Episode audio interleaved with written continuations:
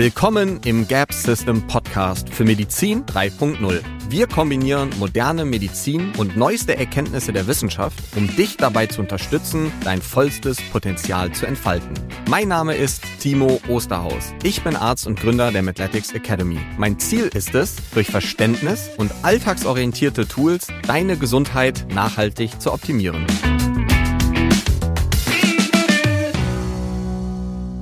Hi und herzlich willkommen zu einer neuen Folge im Create Your Best Self Podcast und heute mit einem mehrfach gewünschten und sehr spannenden Thema, nämlich Omega-3-Fettsäuren und das Thema Vorhofflimmern. Es gab vor mehreren Wochen einen rote Handbrief zum Thema Omega-3 und seitdem raten sämtliche Praxen, Ärzte, andere Experten von diesem Thema ab und wir haben das Gefühl, die Menschheit ist mehr und mehr verwirrt zu diesem Thema und das zeigen auch die zahlreichen Nachrichten, die wir täglich bekommen, was dieses Thema angeht. Denn auch ich habe schon viel über das Thema Omega-3 aufgeklärt.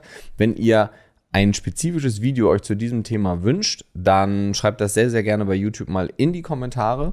Und ich würde sagen, wir starten jetzt direkt ins Thema und wir versuchen auch euer Feedback von den letzten Folgen einzubauen und deswegen versuche ich diese Folge mal ein wenig anders zu strukturieren. Ich fange jetzt mal so ein bisschen mit einer groben Einleitung mit wichtigen Key Facts an und werde dann im Laufe der Folge immer spezifischer, so dass du eben entscheiden kannst, du nimmst die Key Facts am Anfang mit oder du bist jemand, der wirklich nerdy in das Thema reingehen möchte und dann auch sich die ganzen Studien und die Daten dazu im Detail anschauen möchte und ich versuche diese Woche bzw. diese Folge mal ein wenig kürzer zu gestalten und so an die 30 Minuten zu kommen.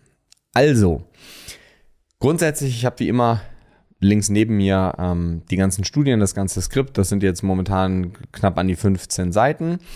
Das heißt, wenn du jemand bist, der dem Ganzen besser folgen möchte, schau dir mal den Premium-Zugang an oder schau dir das Ganze auch bei YouTube an, weil da verlinken wir auch sehr viele von den Studien bzw. von den Grafiken, über die ich später spreche. Also, vor wenigen Wochen hat das Bundesinstitut für Arzneimittel und Medizinprodukte vor der Einnahme von Omega-3-Kapseln gewarnt. Und man muss jetzt realistisch betrachtet sagen, es gibt schon mehrere YouTube-Videos, verschiedene Podcasts zu dem Thema. Und es gibt tatsächlich auch sehr viele YouTube-Videos, die ebenfalls vor diesem Thema warnen. Und ich möchte dir in dieser Folge Kontext geben, denn ich denke, das Ganze wird mit deutlich heißerem Wasser, wenn man das so sagt, gekocht, als es eigentlich der Fall ist. Und schaut man so ein bisschen in die Bubble von funktionellen Medizinern und vor allen Dingen auch von Menschen, die in diesem Bereich forschen und schaut sich auch modernere Daten an, dann merkt man recht schnell, dass der rote Handbrief tatsächlich seine Relevanz hat und dass natürlich die Dinge, die da benannt sind, jetzt nicht falsch sind oder etwas dergleichen, aber ziemlich aus dem Kontext gegriffen sind. Und es ist natürlich für den Laien auch sehr, sehr, sehr schwierig zu verstehen, was jetzt genau der rote Handbrief im Detail sagt und deswegen gehen wir da gleich auch mal ganz genau rein. Also vielleicht hast du, wie gesagt, von dieser Diskussion schon mitbekommen und hast vielleicht an einem Esstisch oder mit irgendjemandem schon über das Thema diskutiert. Und mir ist ganz wichtig, dass du verstehst, das ist natürlich jetzt kein individuell medizinischer Rat, auch wenn ich Arzt bin und in der Praxis arbeite.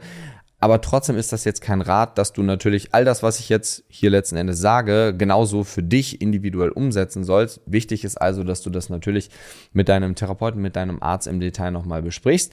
Aber dass du ein Grundverständnis dafür bekommst und langfristig natürlich auch weißt, mit wem du die Dinge ansprechen sollst.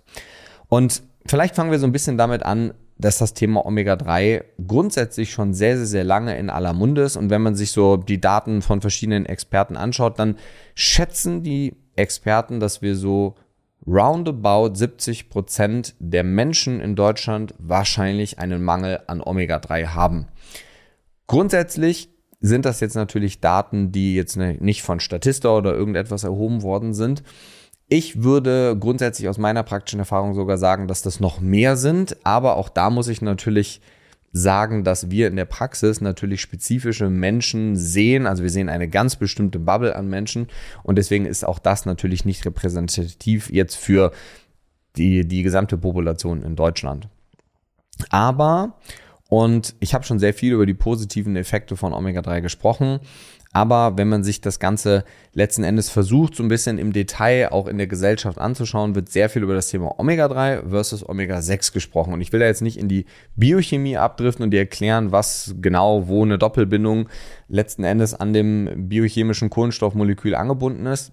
Aber wichtig zu verstehen ist, dass normalerweise heutzutage darüber gesprochen wird, dass Omega-3 gut sind weil sie antientzündlich wirken, weil sie das Endothel, also die innerste Schicht des Gefäßes stabilisieren und so unter anderem dazu beitragen können, dass Gefäße nicht so starr sind, Arteriosklerose entgegenwirken können und Co. Das ist das, worüber häufig gesprochen wird und entgegengesetzt dazu das Thema Omega-6 nämlich genau das Gegenteil zeigt, dass es also entzündungsfördernd ist und Co.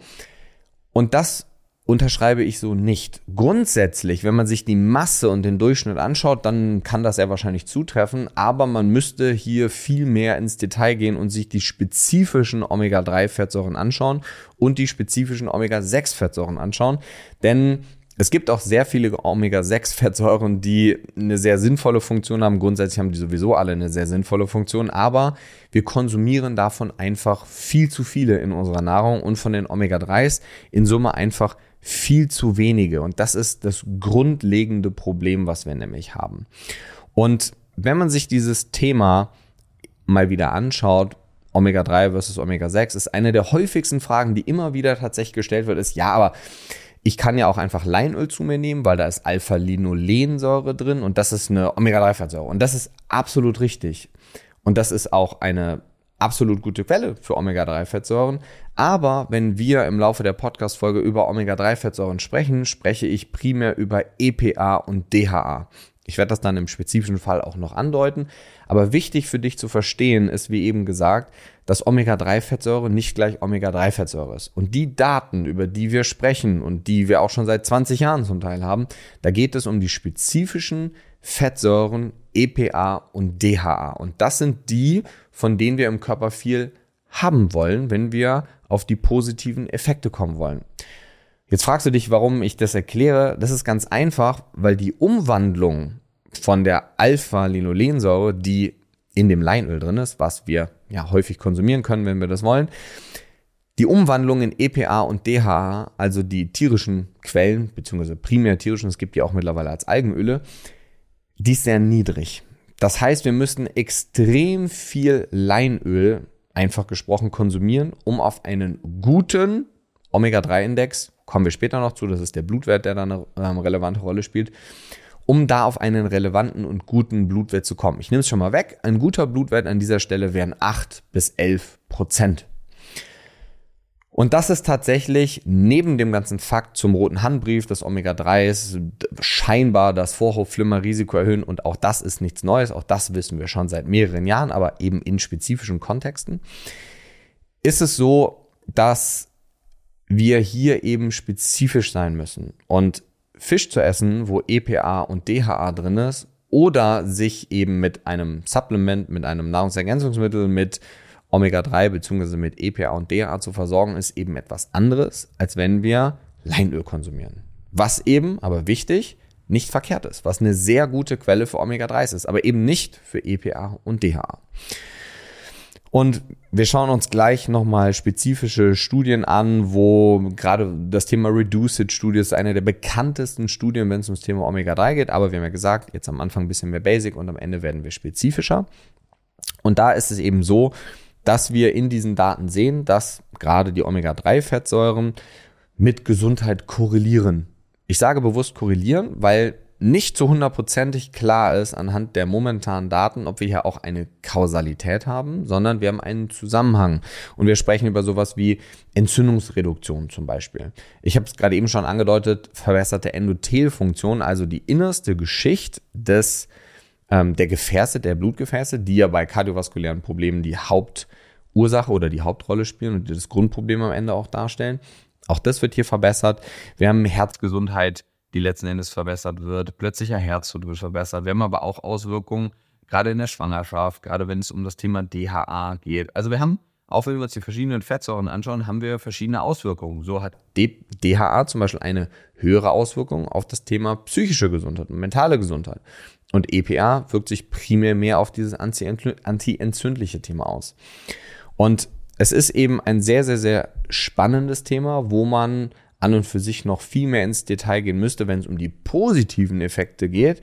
Mir ist aber heute wichtig, einen expliziten Blick auf dieses Thema Vorhofflimmern zu werfen und auch aufzuklären, dass du per se, wenn du gesund bist und deine Einnahme kontrollierst, das ist nämlich die wichtige Aussage am Ende, so wie wir das zum Beispiel in der Praxis oder auch die meisten funktionellen Mediziner in der Praxis machen, die messen den Omega-3-Index, schauen, wo man sich befindet und geben dann individuell diesen Nährstoff zum Beispiel oder sagen den Leuten, sie sollen mehr Fisch essen und messen dann wieder, um zu schauen, ob man sich eben zwischen diesen 8 und 11 Prozent befindet. Und das ist für dich auch schon die größte und wichtigste Aussage dieser Folge, dass wenn du dich zwischen 8 und 11 Prozent befindest, und das zeige ich nachher noch im Detail, ist das Risiko an Vorhofflimmern zu erkranken extrem niedrig. Wenn du dich aber unter diesen 8 Prozent befindest oder wenn du dich über diesen 11 Prozent befindest, dann letzten Endes geht das Risiko, an Vorhofflimmern zu erkranken, signifikant nach oben. Man nennt das eine umgekehrte bzw. eine U-förmiger Verlauf ist das. Das heißt, wenn wir den Omega-3-Index weniger als 8% haben, geht das Risiko für Vorflimmern hoch. Bei 8 bis 11% geht es runter. Und wenn wir das Ganze dann wieder über 11% machen, geht das Risiko wieder hoch. Das zeige ich nachher im Detail aber nochmal. Und wenn wir bei dem Thema Omega-3 sind, ist ganz wichtig auch zu unterscheiden, wir haben eben schon in die spezifischen EPA und DHA-Formen unterschieden, aber Jetzt ist relevant zu wissen, wie kann man das Ganze zu sich nehmen, denn wir sprechen hier über essentielle Fettsäuren, die der Körper nicht selbst produziert. Das heißt, wir müssen die erstens über die Ernährung zu uns nehmen. Und ja, es gibt sehr viele Daten, die zeigen, dass wahrscheinlich zweimaliger Konsum von fettigem Fisch in der Woche ausreicht, um den Omega-3-Index zwischen diese 8 bis 11 Prozent zu bekommen. Aber auch hier haben wir heutzutage das Problem, dass nicht nur in der Gesellschaft, sondern dass wir auch das wiederum sehen, dass das Thema Schwermetalle immer relevanter wird und dass ich das deswegen jetzt mal in den Raum stelle, ob das eine so gute Idee ist, ein bis zweimal in der Woche Fisch zu essen. Es sei denn, man achtet natürlich darauf, dass die Qualität eine gute ist. Allerdings muss man auch hier wieder sagen, viele Menschen schaffen das einfach nicht. Deswegen ist es häufig so, dass viele Menschen auf das Thema Omega-3 als Nahrungsergänzungsmittel, als Nährstoff zurückgreifen und das Ganze in Form von Öl oder Kapselpräparaten konsumieren. Aber hier ist Vorsicht geboten. Denn ein EPA und DHA-Präparat ist nicht gleich unbedingt einem EPA und DHA-Präparat. Wir haben nämlich verschiedene Formen. Um das Ganze auch wieder einfach zu machen, wir haben eine natürlich vorkommende Form von diesen, ähm, von diesen Omega-3-Fettsäuren und das ist die Triglyceridform. Das ist die, die wir und die meisten Experten schon seit 10 oder 15 Jahren empfehlen. Das ist die natürlich vorkommende Form. Jetzt ist es aber heutzutage so, und das ist wichtig, um nachher die Details zu verstehen. Es gibt auch konzentriertere Formen. Das sind die sogenannten Ethylesterformen. Das heißt, es wird, wenn man sich den chemischen Prozess anschaut, wenn ein Omega-3 gereinigt wird und Co., werden die Formen ineinander überführt. Und wenn ich ein wirklich hochwertiges Präparat zurückgreife, wird ganz am Ende aber die Triglyceridform in dem Präparat ausgewiesen. Und was wir in vielen Medikamenten eben haben, ist eine ganz hochdosierte Form, weil Omega-3 sind unter anderem zugelassen bei erhöhten Triglyceridspiegeln, denn eine der Funktionen von Omega-3-Fettsäuren ist, diesen Triglyceridspiegel zu senken. Und erhöhte Triglyceride korrelieren wieder mit kardiovaskulären Problemen und deswegen verspricht man sich eben darunter, und auch das zeigen die Daten, dass dieses kardiovaskuläre Risiko sinkt. Allerdings sprechen wir hier eben von der sogenannten Ethylesterform, die in Medikamenten vorkommt. Und das ist auch die Form, die letzten Endes oder auf die sich letzten Endes der rote Handbrief bezieht. Wir können also nicht per se sagen, Omega-3s erhöhen das Vorhofflimmer-Risiko. Das können wir sowieso eigentlich so nicht sagen, denn das zeige ich in den Daten nachher.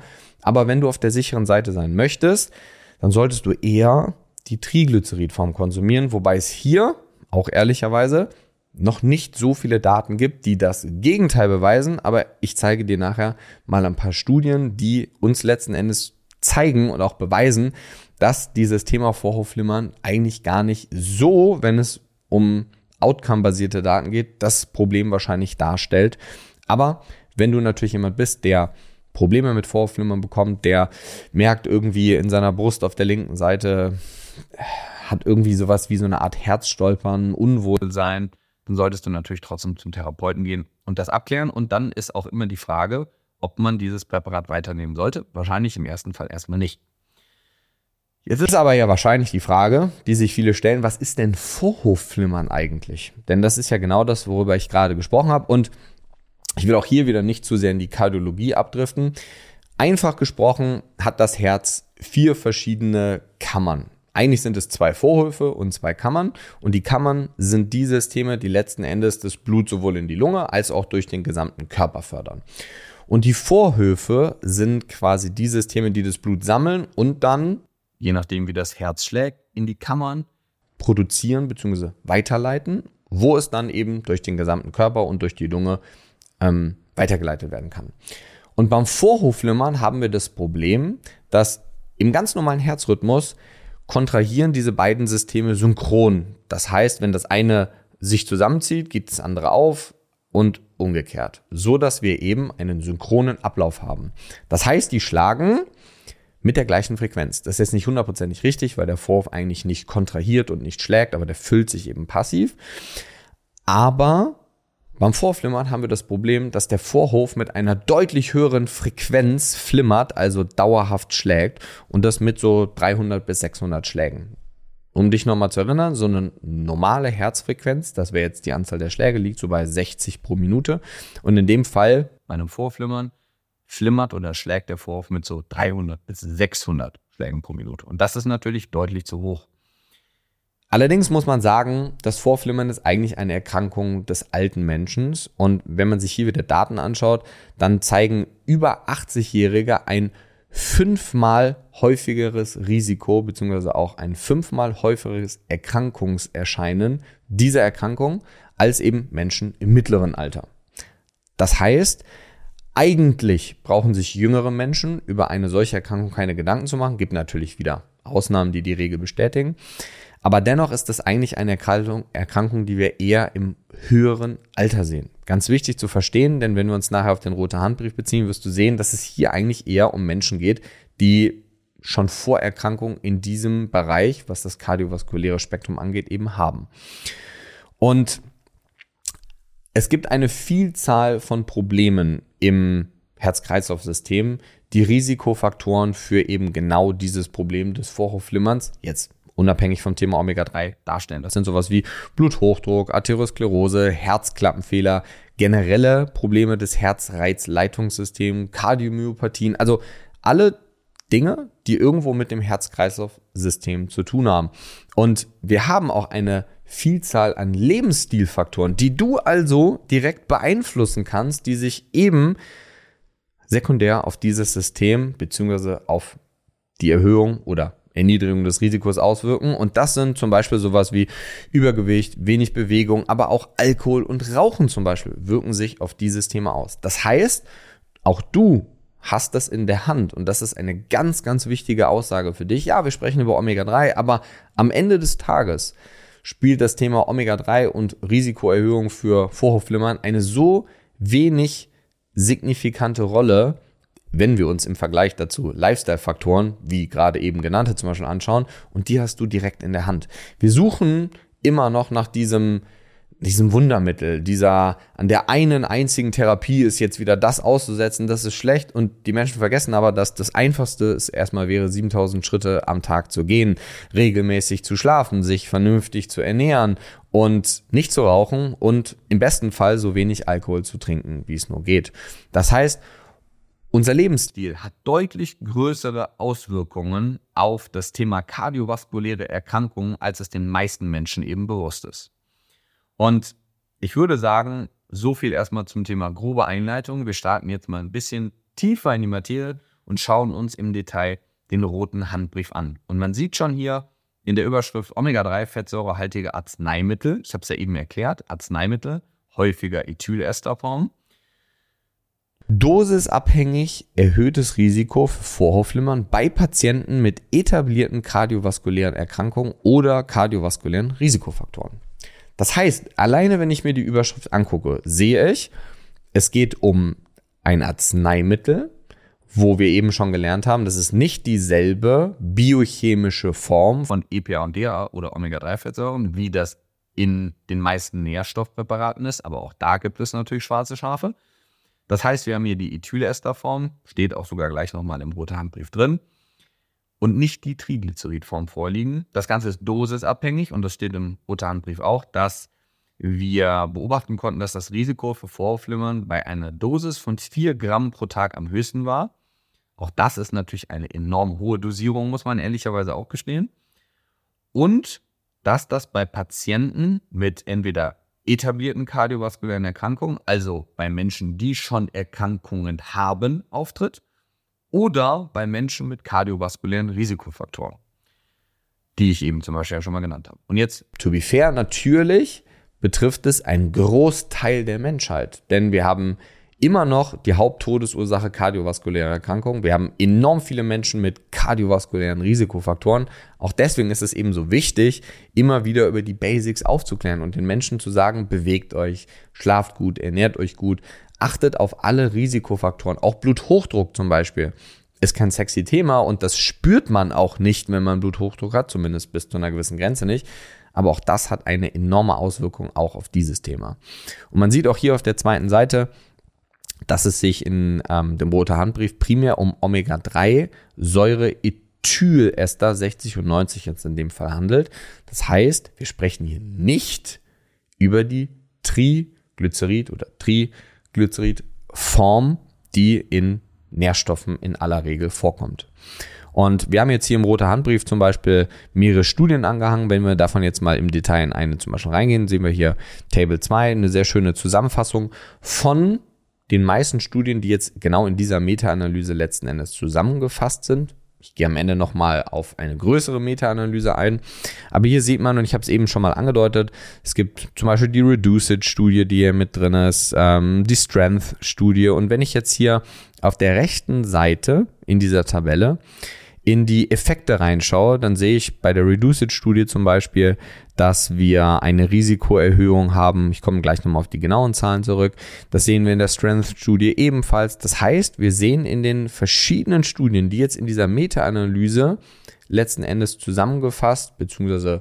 komprimiert innerhalb von einer Studie eben ähm, dargelegt sind, ist es so, dass wir sehen, dass dosisabhängig das Risiko für Vorhofflimmern bei einer gewissen Dosierung, wie eben schon gesagt, 4 Gramm ist ja dann am schlechtesten gewesen in dem Fall, sehen wir eine häufigere Zunahme von Vorhofflimmern. Und das muss man erstmal sagen, ist absolut richtig. Aber was viele Menschen jetzt wieder hören am Ende des Tages ist, Omega-3 ist schlecht oder Omega-3 erhöht das Vorflimmerrisiko. Aber der Kontext und die Details spielen eben die Rolle. Es geht um das Arzneimittel, von den Nährstoffpräparaten ist überhaupt nicht die Rede. Es geht um die Ethylform. Hier ist nicht die Rede von der Triglyceridform. Es geht um Menschen, die schon vorerkrankt sind. Das heißt, es geht nicht um gesunde Menschen, sondern um Menschen, die sowohl erkrankt sind, aber sehr wahrscheinlich auch schon älter sind. Und das sieht man auch, wenn man sich die Zusammenfassung des Rote Handbriefs zum Beispiel anschaut. Ähm, das, wie eben schon gesagt, das beobachtete Risiko für Vorflimmern war bei einer Dosierung von 4 Gramm pro Tag am höchsten. Auch das ist, wenn man sich jetzt die Fachgesellschaften anschaut, nicht das, was normalerweise empfohlen wird. Aber auch das ist total schwierig einzuordnen, weil, also ich gebe jetzt jemandem 4 Gramm von einem Präparat, das in dem Fall jetzt Omega-3, das kann ich auch mit Magnesium machen. Und am Ende mache ich eine Auswirk Auswertung. Ich weiß aber ja gar nicht, wo individuell Person A, B, C, D, E standen von ihren Blutwerten her, bevor ich diese Präparate gegeben habe. Das heißt, ich werfe die ja jetzt gerade alle oder schere die alle über einen Kamm. Ich sage, ja, okay, ich gebe euch alle dasselbe Präparat und wir gucken jetzt, was am Ende des Tages passiert. Aber ich müsste ja eigentlich erstmal schauen, weil der eine Mensch hat vielleicht einen Omega-3-Index von 4%, der andere von 6, der andere von 9, der andere von 10, der andere von 3, der andere von 5. Und den gebe ich jetzt allen dieselbe Dosierung und sage dann am Ende, okay, jetzt ist das Risiko signifikant erhöht, aber natürlich ist es logisch, dass, wie eben schon angedeutet, es ist eine U-förmige, eine U-förmige Beziehung, zeige ich gleich auch nochmal, ist es so, dass jemand, der schon einen guten Omega-3-Index hat und ich gebe dem jetzt 4 Gramm pro Tag und der ernährt sich weiter mit natürlichen Omega-3-Quellen wie Fisch, natürlich steigt das Risiko dann an. So. Also es gibt viele Dinge, die Fragen aufwerfen. Und ich glaube, wenn wir uns diese Fragen im Detail mal anschauen, ist ja die erste Frage, die man sich jetzt stellt, okay, wir haben jetzt viel darüber geredet, dass wir Vorhofflimmern als Outcome, als Risikoerhöhung, als Problem haben. Und wir haben auch so ein bisschen darüber geredet, was Vorflimmern ist. Aber also was ist denn das Problem an Vorflimmern? Okay, man fühlt sich nicht gut, absolut. Das Herz schlägt nicht synchron. Das klingt jetzt auch für den Normale schon mal so, als wäre das nicht gut. Aber das größte Problem und die größte Angst, wenn wir uns in der Medizin Vorflimmern anschauen, aufgrund dieses unrhythmischen Schlages kommt es zu Blutgerinnseln, vor allem in einem sogenannten Herzohr. Wir haben so verschiedene Hohlräume in den Vorhöfen und die heißen halt Herzohren. Und es kommt eben häufiger zu Gerinnseln, Blutgerinnseln, Tromben und verschiedenen Embolien am Ende des Tages, die eben durch dieses Vorflimmern ausgelöst werden. Weil du musst dir vorstellen, wenn das Herz so schnell schlägt, dann kann es sich gar nicht richtig entspannen und dann kann das Blut auch nicht richtig zirkulieren. Und ganz am Ende, wenn wir einen Blutgerinnsel haben, kommt das häufiger zu einem Schlaganfall. Und das ist das Grundproblem, warum Vorhofflimmern so häufig behandelt werden muss, weil wir eben sehen, dass Vorhofflimmern das Risiko für einen Schlaganfall drastisch erhöht. Und das Spannende ist, dass wenn wir jetzt mal einen Blick zum Beispiel in die Reduced-Studie werfen, dann haben wir trotz einem erhöhten Risiko bei 4 Gramm Omega-3 jetzt in dem Fall mit der speziellen Form für Vorhofflimmern Folgendes beobachten können. Nämlich erstens haben wir eben schon festgestellt, Risiko für Vorflimmern steigt ungefähr von 2 auf 3 Prozent, also auch jetzt nicht sonderlich sonderlich viel, aber ein Prozent ist natürlich auch nicht zu vernachlässigen.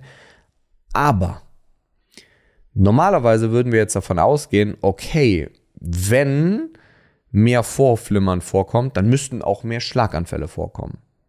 Schauen wir jetzt aber in die Studie, sehen wir, dass das Risiko für Schlaganfälle um ca. 30 Prozent sinkt.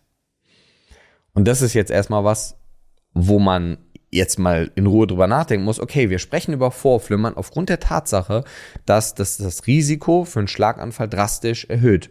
Aber jetzt kommt ein roter Handbrief raus und sagt, Vorflimmern drastisch erhöht oder das Risiko für Vorflimmern erhöht aufgrund von Omega-3. Das ist ja dann das, was die Schlagzeilen sagen. Das sagt jetzt der rote Handbrief nicht direkt. Aber was der rote Handbrief auch nicht sagt, ist, dass wir trotz einer Erhöhung des Risikos für Vorflimmern kein erhöhtes Risiko, sondern ein deutlich erniedrigtes Risiko für Schlaganfälle sehen. Und das wirft ein völlig anderes Licht auf dieses Thema plötzlich. Und was wir ebenfalls sehen in den Daten, die auch hier von dem Roter Handbrief ähm, als Beweis letzten Endes genommen werden, ist, dass wir eine Risikoreduktion für kardiovaskuläre Events, also zum Beispiel Herzinfarkte haben. Also die Outcomes ganz am Ende, Vorflimmern ist jetzt eine Erkrankung, die das Risiko für andere Dinge erhöht. Aber die Dinge, die am Ende stehen, wie Schlaganfall, Herzinfarkt, die werden durch das Thema Omega-3 wieder reduziert. Und das ist jetzt ein Grundproblem, was ich an diesem roten Handbrief sehe. Aber auch das ist nicht die einzige Frage, die in diesem Kontext aufgeworfen wird. Wichtig für dich aber zu verstehen ist, die Aussage des Rote Handbriefs ist deswegen trotzdem nicht falsch und man sollte dennoch im individuellen Fall, wenn jemand eine Vorerkrankung hat und Risikofaktoren mit sich bringt, sollte man dennoch darüber nachdenken und wir bräuchten jetzt Daten, die uns zeigen, ist das jetzt nur bei der Ethylform so, die in den Arzneimitteln vorkommt? Ist das bei der Triglyceridform in Nährstoffpräparaten das gleiche? Weil das wäre ja die natürliche Form, über die sprechen wir gleich noch im Detail, weil auch dazu gibt es Daten, die nämlich nicht das unterstützen, was ich gerade eben gesagt habe und was im Rothandbrief steht. Und die Frage wäre ja auch, bei einer normaleren Dosierung von ein bis zwei Gramm am Tag EPA und DHA in Kombination oder Omega-3s, ist das Ergebnis da das gleiche. Und man sollte auch hinterfragen, ob man vielleicht bei gesunden, um die es ja in den Daten jetzt gar nicht geht, man trotzdem die Risikoreduktion von Herzinfarkten, kardiovaskulären Problemen und vor allem auch dem Thema Schlaganfall die Reduktion haben möchte und vielleicht diese 1% Erhöhung des Vorhofflimmerns in Kauf nimmt. Stelle ich jetzt nur in den Raum. Dafür, um das signifikant bzw. um dahinter zu stehen hinter der Aussage und das wirklich als Aussage und nicht als rhetorische Frage in den Raum zu stellen, brauchen wir einfach viel mehr Daten. Eine weitere Grundfrage, die hier bei dem Thema rote Handbrief aber aufkommt, und die habe ich eben schon mal so kurz in den Raum geworfen, ist das Thema, warum hier nur vom Omega-3-Intake ausgegangen wird. Also wir wissen, und egal ob wir jetzt Professoren wie Professor von Chucky oder andere ähm, letzten Endes zitieren würden, wir wissen seit längerer Zeit, dass wir eine U-förmige Kurve, einen Zusammenhang zwischen Vorflimmern, Omega-3s, beziehungsweise besser Vorhofflimmern oder Auftreten des Vorflimmerns und dem Omega-3-Index haben. Warum wird aber in diesen Daten, und ich will jetzt nicht davon ausgehen oder sagen, dass die Studien schlecht sind, sondern warum wird nach solchen Studien nicht angefordert, dass wir Daten, die wir zum größten Teil ja auch haben, sonst wüssten wir ja nicht, dass es ein U-förmiger Verlauf ist, warum werden diese Daten dann nicht mit einbezogen? Das ist eine ganz, ganz, ganz große Grundproblematik, die ich sehe. Und das ist auch etwas, was jeder, der mit dem Thema Omega-3 arbeiten möchte, ob jetzt mit einem Therapeuten oder selber, tut mir den Gefallen. Es ergibt keinen Sinn, Omega-3s einfach zu supplementieren. Es ergibt bei keinem Nährstoff einfach Sinn, ihn einfach so zu nehmen, weil wir überhaupt nicht wissen, wie viel jetzt du davon brauchst, wie viel in deinem System ist, wie viel nimmst du auch davon auf. Auch das ist ja eine Frage. Wenn wir jedem vier Gramm Omega-3s geben, dann nimmt ja nicht jeder diese vier Gramm auch auf. Viele Leute haben heutzutage Magen-Darm-Probleme. Das heißt, die Aufnahme ist gestört. Auch das ist ja wieder eine Frage, die jetzt hier nicht beantwortet wird zum Beispiel. Das heißt, du solltest etwas messen, dann etwas nehmen und dann wieder messen, um zu schauen, ob die Dosierung die richtige für dich ist. Im allergrößten Notfall wenn das Thema Budget eine extrem große Rolle spielt, so ein Omega-3-Index zu messen, kostet so 45, 50 Euro circa, könnte man auch mit einer niedrigen Dosierung, so wie ein bis zwei Gramm Omega-3 anfangen und dann nach zwei bis drei Monaten den Omega-3-Index bestimmen und schauen, wo er sich befindet. Das ist nicht das, was ich empfehlen würde. Ähm, und das machen wir in der Praxis auch so nicht. Aber dennoch wäre das eine theoretische Möglichkeit, die man machen könnte.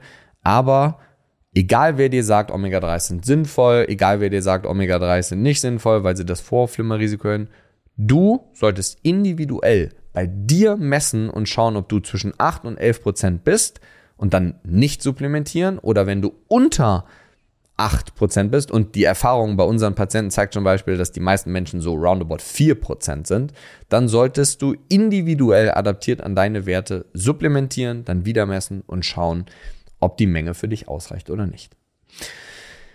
Ich blende hier jetzt nochmal die U-förmige ähm, Zusammenhang ein ähm, zwischen Vorflimmern und dem Thema Omega-3-Index. Da bin ich ja jetzt schon im Detail drauf eingegangen.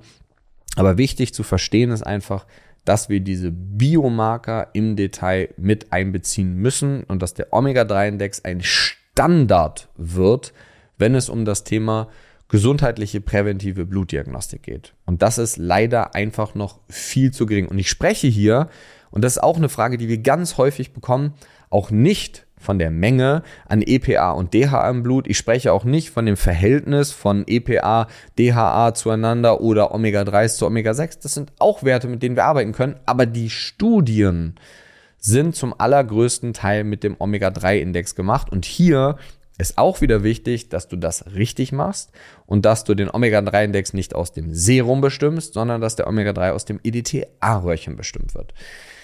Relativ wichtiger Fakt tatsächlich äh, und die Messung vom Omega-3-Index ist auch gar nicht so plakativ einfach. Es hat mit Schüttelmethodiken und Co. zu tun. Also man braucht ein vernünftiges und gutes Labor, mit dem man das Ganze umsetzt. Wenn es dazu Fragen gibt, gerne auch in die Kommentare unten. Wenn wir aber gerade beim Thema Biomarker sind, dann schauen wir uns doch einfach mal ein paar Daten aus dem Jahre 2023 an, also ziemlich neue Daten, die nämlich eben hier eine Verbindung zwischen Biomarkern und auch wieder dem Thema Vorflimmern zusammenstellen. Und in dem Kontext muss man sagen, dass wir uns hier jetzt allerdings, auch da liegt das Ganze wieder im Detail, nicht beziehen auf dieselbe Omega-3-Form, über die wir eben geredet haben, nämlich die Ethylform, sondern wir sprechen jetzt hier darum oder darüber, dass in diesen Daten die Omega-3-Zufuhr hauptsächlich aus der Ernährung, also aus natürlichen Quellen kam. Und ich habe eben schon mal erklärt, die natürliche Form ist die Triglyceridform und wir haben die in vielen Nährstoffpräparaten. Aber Vorsicht, diese Date oder diese Daten, das ist nämlich Meta-Analyse, zeigt uns am Ende die Kombination von natürlich zugeführten Omega-3s, die sich auf das Blutlevel auswirken. Es kann sein, dass das bei Nährstoffpräparaten nicht dieselben Ergebnisse zeigt. Und das ist Medizin. Das ist, man muss hier genau sein. Und das ist ganz, ganz wichtig, dass das von der Formulierung auch am Ende dann nicht wieder ist, ah, Omega-3 ist in natürlicher Form, also egal ob Ernährung oder egal ob Triglyceridform in einem Nährstoffpräparat ist genau das gleiche. Nein, das ist nicht. Beziehungsweise ist eigentlich falsch, was ich gerade gesagt habe. Das, ich kann jetzt eigentlich nicht Nein sagen, sondern ich weiß es nicht. Denn es ist ja so nicht untersucht. Das heißt, wir sprechen hier über eine hauptsächliche Zuführung von Omega-3 aus der Ernährung. Und in diesen Studien, beziehungsweise dieser Meta-Analyse, wurden Daten aus 17 prospektiven Kohortenstudien. Ja, das ist jetzt nicht der Goldstandard, wenn es ums Thema ähm, Daten beziehungsweise Studien geht. Aber es ist dennoch so, dass wir hier eine enorm hohe Zahl, 55.000 Teilnehmer in Summe haben, die so eine circa Nachbetreuungs- oder Nachbeobachtungszeit von im Median so 13,5 Jahren ungefähr hatten. Das heißt, diese Patienten oder diese Teilnehmer wurden 13,5 Jahre beobachtet. Und ich blende euch jetzt hier mal das Ergebnis von den ganzen verschiedenen Studien ein. Und da seht ihr, dass alles, was sich rechts von der Kurve befindet, ähm, zeigt, also wenn wir uns ähm, letzten Endes die Strahle anschauen, ähm, dann sehen wir alles, was sich rechts mit den blauen Punkten von der ähm, von der Linie von oben nach unten befinden. Die haben ein erhöhtes Risiko für Vorflimmern gezeigt, diese Studien. Und alles, was sich links befindet, das hat ein Risikoreduktion gezeigt. Und wir haben ganz unten nochmal quasi den Mittelwert beziehungsweise die addierten Risikofaktoren äh, beziehungsweise den addierten Risikowert. Und auch da seht ihr, dass der sich links von der Kurve oder links von 1 befindet. Das heißt, in Summe haben diese Studien gezeigt, dass die Kombination von einem guten Omega-3-Index das Risiko für Vorflimmern erniedrigt hat. Und auch das ist erstmal eine Aussage. Das muss man sich jetzt erstmal auf der Zunge zergehen lassen, denn das ist jetzt ja quasi das Gegenteil von dem, was eigentlich im rote Handbrief drin stand.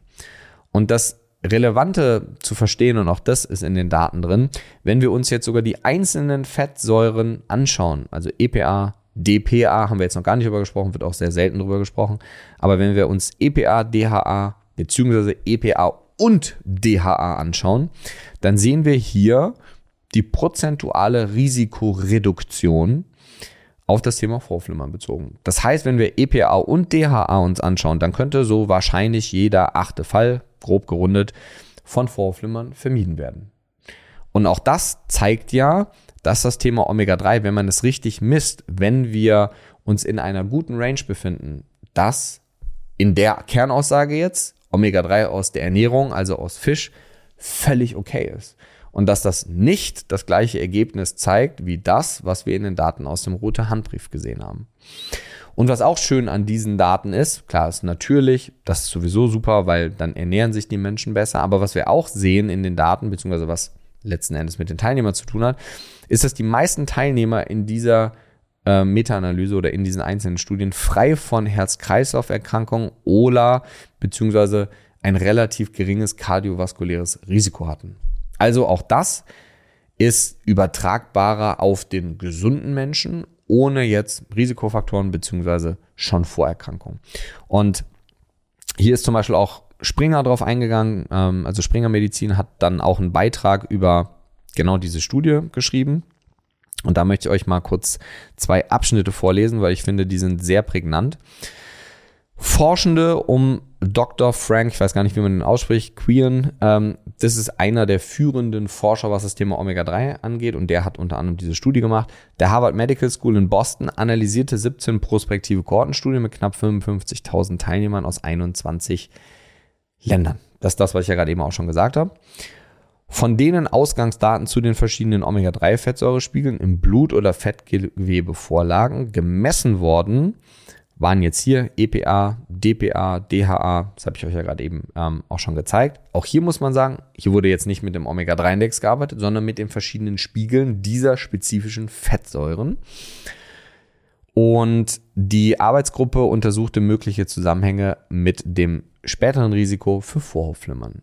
Und ihr habt in den Daten jetzt auch gesehen, dass das erniedrigt ist. Und in multivariablen Analysen waren die EPA-Werte nicht signifikant mit dem Vorflimmerrisiko assoziiert, aber bei DHA, EPA und DHA im 90. Perzentil, das ist jetzt wieder Statistik, mit denen im 10. Perzentil war das Risiko um 11, 10 und 7 Prozent reduziert. Das heißt, wir sprechen in dem Fall von 11, 10 und 7 Prozent Reduktion des Risikos an Vorflimmern zu erkranken bei dem Thema Omega-3.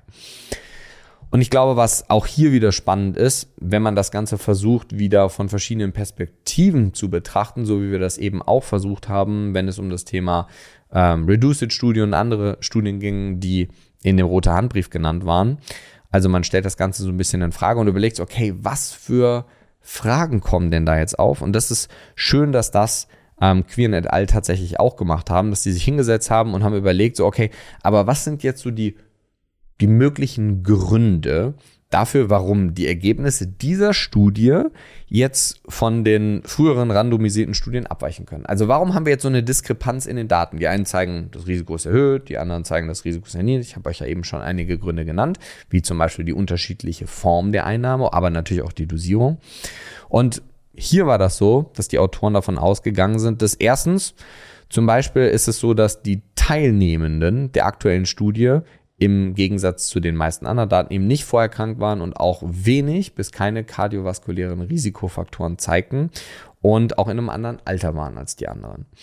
Zweitens war es eben so, dass nur sehr wenige Personen in dieser Studie jetzt Omega-3-Fettsäuren in Form von Nahrungsergänzungsmitteln zu sich genommen haben und wir die entsprechenden Biomarkerwerte weitergehend ähm, was die Aufnahme beziehungsweise gewöhnlicher Ernährung von diesen Menschen widerspiegeln. Das heißt, um es einfach zu sagen, die Studie hat sich ja angeschaut, wie die Ernährung von den Menschen ist, beziehungsweise die Omega-3-Werte, beziehungsweise die verschiedenen Werte in dem Case, ähm, sich angeschaut aus natürlichen Quellen und die anderen eben aufgrund medikamentöser, deutlich erhöhterer Gabe.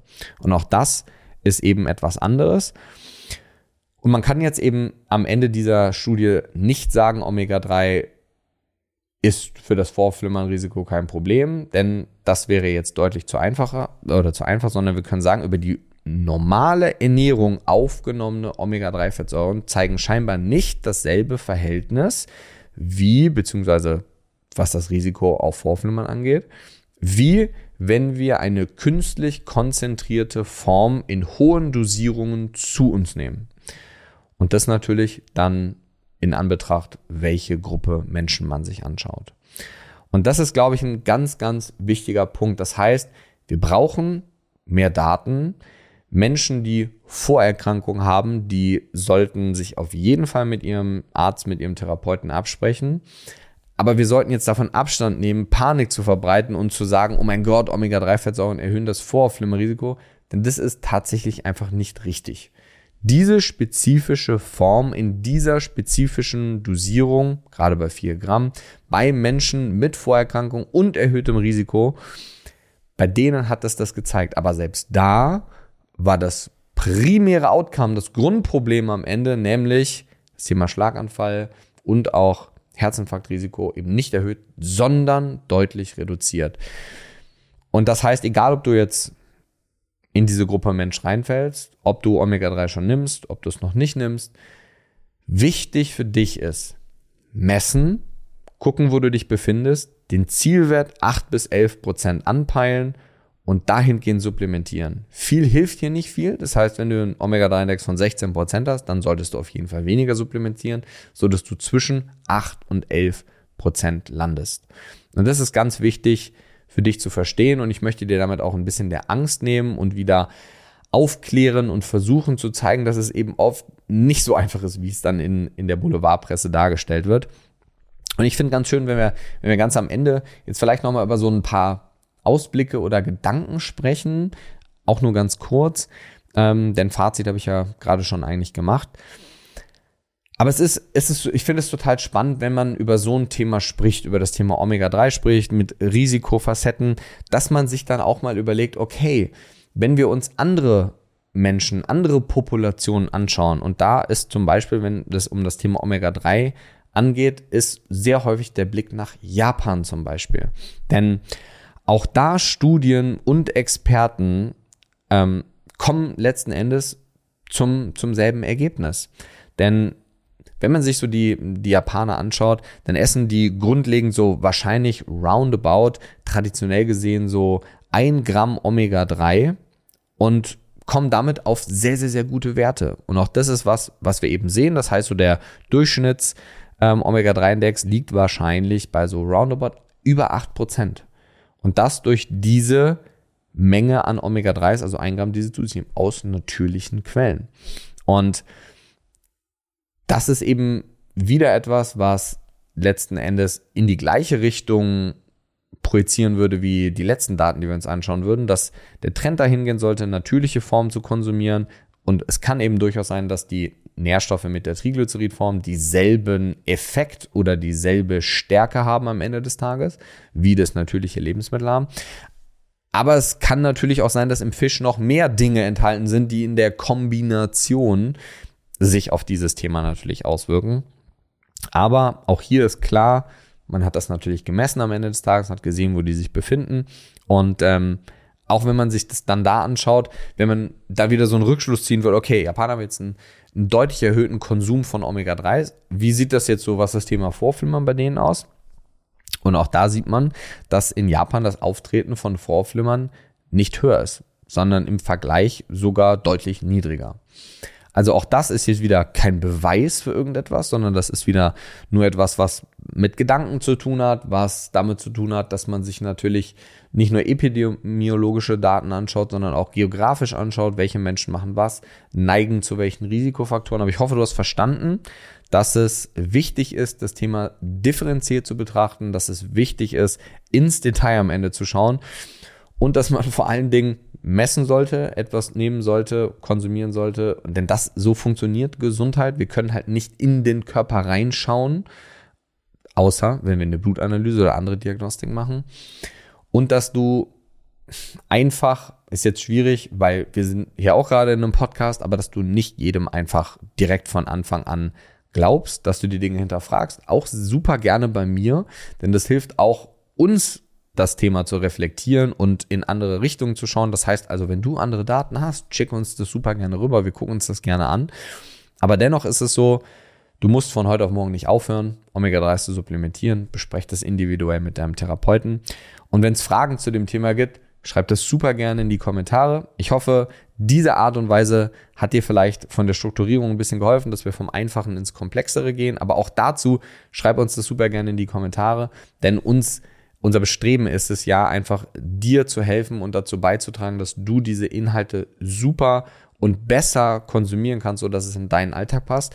Und gerade an dieser Stelle habe ich eine ganz kleine Bitte, denn wenn wir hier bei uns in die Analytics reinschauen, sehen wir einfach, dass mehr als zwei Drittel der Menschen, die sich diese Videos anschauen, die davon lernen, die das vielleicht mitnehmen in ihren privaten Alltag und dadurch die beste Version von sich selbst kriegen können, dass die unseren Kanal zum Beispiel gar nicht abonniert haben. Das heißt, wenn ihr uns einen Gefallen tut, und ich habe euch ein Versprechen gegeben, dass diese Videos, dass der Podcast auf wöchentlicher Basis erscheint, und das tut er ja auch, ich möchte das ganze Thema größer und immer besser machen, auch von der Produktion her. Und dafür brauchen wir euren Support. Also an dieser Stelle vielen, vielen Dank fürs Zuhören.